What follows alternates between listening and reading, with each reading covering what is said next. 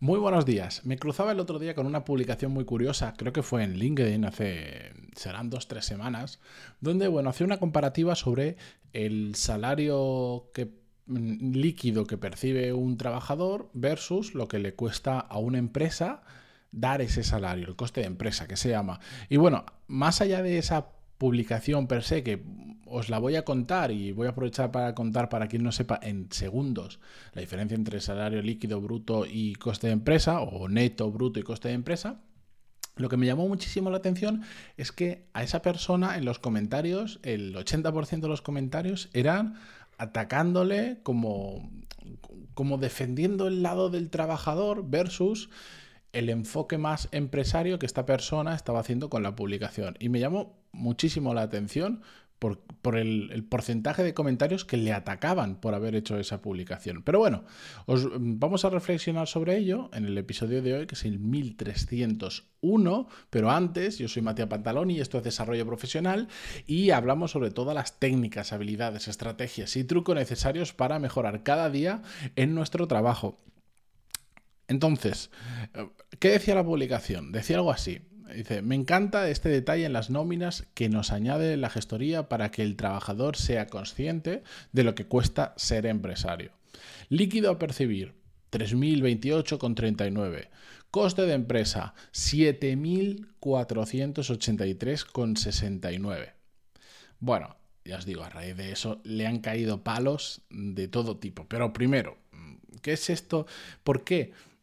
¿Por qué le gusta que aparezca esto? Y yo estoy, de hecho, a favor. A mí también me gusta que, aparezca, me parece una muy buena práctica. Y de hecho, eh, en mi propia nómina, que yo también tengo, eh, yo recibo eh, exactamente lo mismo. Yo veo lo que me cae en el banco y también lo que le cuesta a la empresa pagarme todo eso que me cae en el banco. Y me parece una muy buena práctica porque eso te hace consciente Nada más te hace consciente de que hay una serie de gastos detrás de los que a veces pues, pues no nos damos cuenta de que tener un empleado en una empresa, eh, incluso aunque el sueldo sea bajo, es bastante más caro de lo que nos imaginamos. De hecho, mirad, aquí lo que está diciendo es que el sueldo líquido son 3.028 euros. El líquido se refiere al dinero que nos llega en el banco, pero no es el sueldo bruto que nosotros hemos negociado. Imaginad que hemos negociado 24.000 euros, por poner una cifra fácil, 24.000 euros brutos al año. Esos son 2.000 euros brutos al mes. De esa cantidad, de esos 2.000 euros al mes, lo que nosotros recibimos en nuestro banco siempre va a ser menor, porque de ahí te quitan un poco para pagar la seguridad social. Estoy hablando del caso de España, ¿de acuerdo? En otros países me imagino que será similar, pero los conceptos cambiarán. Entonces te quitan un poco para la seguridad social, eh, te quitan en, un montón de cosas pequeñitas que si eh, tenéis bien hecha una nómina veréis contingencias comunes, eh, formación, no sé qué historias, y te quitan también, por supuesto, una parte de tu IRPF, un porcentaje estimado que es una retención que se hace mensualmente y ya sabéis que al final del año tenemos que presentar la renta Mejor dicho, allá por mayo junio tenemos que presentar la renta, nuestros impuestos como personas físicas del año anterior. Y ahí pues se ve todo lo que ya has pagado, todo lo que deberías haber pagado y entonces es cuando te sale a pagar o a devolver, que me atranco. Bien, entonces, del bruto al neto siempre hay cosas que se quedan por el camino. Pero es que después, ese bruto, esos 24.000 anuales o 2.000 al mes, que no es el ejemplo que os he puesto de la publicación de LinkedIn porque es superior, porque el líquido que percibe ya son 3.000 y pico. O sea, eso será, no sé, eso será un salario bruto de, 40, de 50.000 más o menos. Depende de la situación, porque el IRPF de persona a persona cambia. Yo, por ejemplo, Em, que de hecho, no, sé si he contado algo, pero en septiembre vamos, a ser ya familia numerosa. Este septiembre voy a ser papá del tercero y último. Eh, es importante remarcarlo. Seré familia numerosa y por lo tanto tengo ventajas fiscales que hacen que paguen menos IRPF durante los próximos tres años por vivir en la Comunidad de Madrid. Pero bueno, que, que nunca comparéis el neto, siempre comparad, si queréis comparar por algún motivo, el bruto, porque el neto es diferente para cada persona. La cuestión es que Em, el coste de empresa, más o menos, para que os hagáis una idea, para hacer un cálculo rápido, es aproximadamente el bruto multiplicado por 1,33. Es decir, esos 24.000 euros, a ver que lo hago ahora mismo en directo, 24.000 euros por 1,33 son casi 32.000 euros. Es decir, para que tú recibas 24.000 brutos que netos se te quedarán 1.000, no sé, 1.300 al mes, a la empresa, 1.300 al mes, que eso serán pues vamos a poner 16.000 al año, a la empresa le cuesta casi 32.000 euros. Es un montón, es un montón. Y, esto yo creo que es importante conocerlo para, entender que esto no es... Que, que, hay costes escondidos que no nos damos cuenta. Yo respecto a este tema, no voy a entrar más en el tema, de hecho ya lo hablamos, esto del bruto, del neto y del coste de empresa con un episodio dedicado. A ver si lo encuentro y lo puedo poner en las notas del programa. Para mí lo importante de esto es reflexionar sobre algo que no entiendo, que es todo ese odio que le cayó a la persona que publicó esto en LinkedIn y, y, que le ponían comentarios. Me ha apuntado alguno, por ejemplo, decía que yo sepa, es el empresario el que vive del trabajador y no al revés. Y así un montón de comentarios, un montón de comentarios em, como, como tirándole un poco de odio al empresario como que es el que se aprovecha del trabajador. Y aunque pueden haber casos, que los hay, todos los hemos conocido en alguna vez y lamentablemente espero que no muchos, pero seguro que alguna vez vivido de abusos, la realidad es que al igual que hay mm, buenos y malos trabajadores, hay buenos y malos empresarios. Pero es una dualidad, el, empresario y el trabajador, que, se necesitan, que se necesitan el, uno del otro, que no puede existir. Mm, si no hubieran empresas, no habrían trabajadores, y si no hubieran trabajadores, no habrían empresas. El mundo ya, esto, esto lleva funcionando muchísimo tiempo y, está como muy regulado y de forma muy natural y tenemos que aprender a entender que hay dos roles eh, diferentes. Yo en este caso tengo una sensibilidad tal vez especial porque porque tengo ese rol a la vez. Yo trabajo para una empresa y yo tengo una nómina y a la vez tengo mi propio negocio y pago alguna nómina. No solo pago a freelance, sino que tengo alguna nómina em, que todos los meses religiosamente la pago y más allá del, del bruto que le pague tengo un coste de empresa que es un eh, si lo, lo, tengo que multiplicar por 1,33. Y entonces veo la realidad de lo que sale de mi banco para que a esa persona le llegue muchísimo menos como líquido en el suyo. Entonces entiendo muy bien las dos partes y lo que no entiendo es cuando yo, sé que la, la gran masa de personas está del lado del trabajador en el sentido de que hay muchos más trabajadores que propietarios de empresa. Entonces se concentra, no sé, igual el 90% de la fuerza de la fuerza de trabajo se concentra en trabajadores y el otro 10 pues en gente que tiene empresas o incluso me imagino que la proporción será aún más desproporcionada. Pero tenemos que ser un poco empáticos y entender y no irnos a los casos puntuales de abusos, porque claro que existen, también existen casos de abusos por parte de muchos trabajadores que se cogen bajas sin realmente tener una causa médica detrás real, simplemente no quieren estar trabajando y quieren recibir el dinero igual, etcétera, etcétera. Pero como os decía, esto es una dualidad eh, que si no la entendemos, vamos a vivir mal el resto de nuestra vida. Yo cuando la gente se queja de los empresarios, digo, pues que, pero es que no entiendes que es quien te está pagando la nómina. Al igual que cuando los empresarios se quejan de los trabajadores y, yo pienso, pero ¿no te das cuenta que, que si no los tuvieras no podrías hacer lo que haces? Es un tema de de entender que ambas posiciones tienen sus derechos y tienen sus obligaciones. Es decir, tienen sus cosas buenas y sus cosas malas.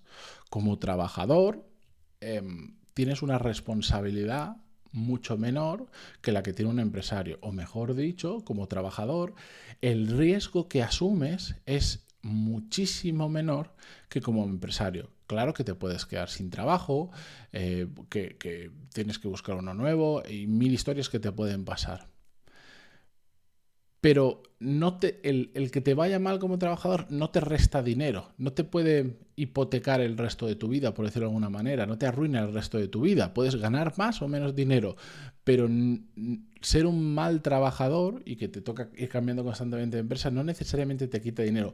Como empresario, el riesgo que asumes es que no funcione la empresa que estás haciendo. Y en el mejorísimo de los casos de una empresa que no funciona, te quedas igual. Pero lo habitual cuando una empresa no funciona es que el empresario que hay detrás pierda muchísimo dinero. De hecho, conozco varios casos de personas que han sido empresarios, que han generado mucho dinero en su vida y han terminado absolutamente arruinados porque, bueno, por una mala gestión de la empresa o por otros motivos, em, no ha funcionado han tenido que cerrar la empresa y se han quedado con deudas de por vida. De hecho, conozco a alguna persona que es insolvente. Insolvente significa que declaras que no puedes pagar tus deudas. Y por lo tanto esa persona el resto de su vida no va a poder tener dinero en su cuenta de banco, por decirlo de alguna manera, porque pues, Hacienda o quien fuere va a ir a, cuando vea que hay dinero, se lo va a quitar porque poco a poco va a ir pagando las deudas que tiene. Ojo, que ese es el riesgo de ser empresario también. Aparte de, de que tiene dolores de cabeza diferentes a los del trabajador. Simplemente, pues, pues como tienes mucho más riesgo, también la carga emocional y psicológica que tienes ante muchas situaciones es muy diferente. Y es que cuesta mucho, cuesta mucho crear una empresa, cuesta mucho hacer que funcione. Y cuando empiezas a tener gente a tu cargo, yo como, como en mi negocio, eh, yo no tengo mil nóminas que pagar, tengo apenas un par, pero me imagino, me imagino lo que es tener decenas o centenas de nóminas o miles de nóminas que pagar todos los meses de gente, de familias que dependen de ti. Eso también es muy duro. Y claro que es jodido también trabajar para una empresa. Claro que es jodido tener jefe. Os lo digo yo, que tengo mi propio negocio y encima también em, me gusta la vida complicada y también tengo jefe. Claro que es jodido. Y, cuesta mucho como trabajador eh, hacer cosas grandes. De hecho, Em, uno de los contras para mí que tiene el ser trabajador de una empresa. Tiene beneficios son muchos, como por ejemplo que estás ante un paraguas de una empresa, que lo peor que te puede pasar es que tengas que buscar otro trabajo, pero tiene un gran contra y es que si realmente quieres tener una buena compensación económica por el tiempo que le dedicas a trabajar, como trabajador es muy complicado. Es muchísimo más fácil hacer dinero como empresario, o el potencial, mejor dicho, hacer dinero es enorme como, eh, como empresario que como trabajador. Como trabajador vamos a poner un buen sueldo. Un buen sueldo que estamos hablando de 200.000 para ganar ya una cantidad interesante de dinero. 200.000 euros al año. ¿Se puede? Claro que se puede. Hay trabajos que se pagan eso y más. Ahora, ¿cuántos hay? Hay muy pocos.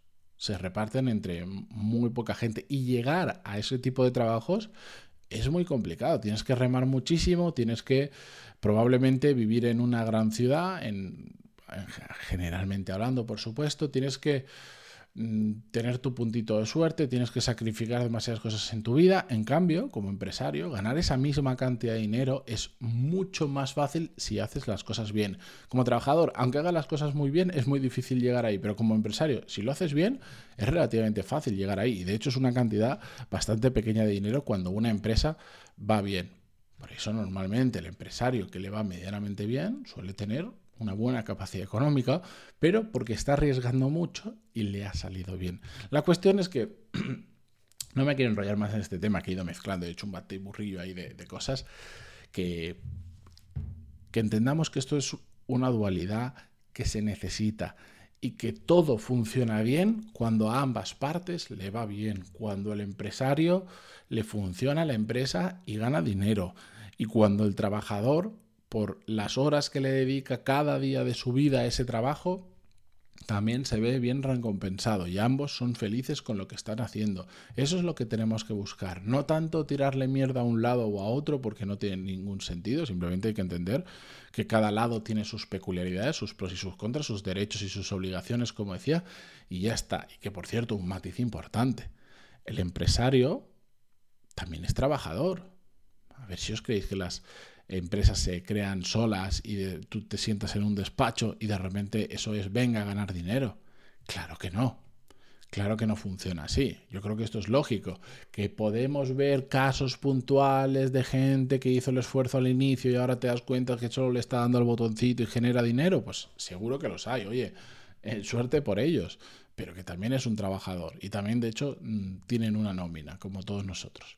Pero bueno, que nos dejemos de tonterías, de dualidades, de peleas que son innecesarias, que lo que tenemos que intentar es hacer que a todos nos vaya genial. Y yo por lo menos cuando trabajo con, una empresa, a mí me alegra que esa empresa vaya bien y me alegra que la persona que hay detrás de esa empresa o las personas, los que han creado esa empresa, los que la llevan, los dueños, que ganen todo el dinero posible del mundo. Me alegra porque porque se lo merecen, porque se metieron cuando nadie se quería meter, hicieron un esfuerzo que muy poca gente quiere hacer y ahora están recibiendo algo de cambio. Y yo, que me alegro, y encima eso aumenta las posibilidades de que a mí me vaya mejor, porque si la empresa va bien, más posibilidades tendré yo de crecer y de hacer cosas importantes. Al igual que en mi pequeño negocio, me alegro de que la gente esté contenta trabajando conmigo, que se gane su dinero y siempre que pueda pagaré lo máximo posible. Pero bueno, eh, con esto yo me despido hasta mañana. Muchísimas gracias por estar al otro lado, en Spotify incluso para los que habéis empezado a ver esto en vídeo. Y mm, continuamos mañana con un nuevo episodio. Adiós.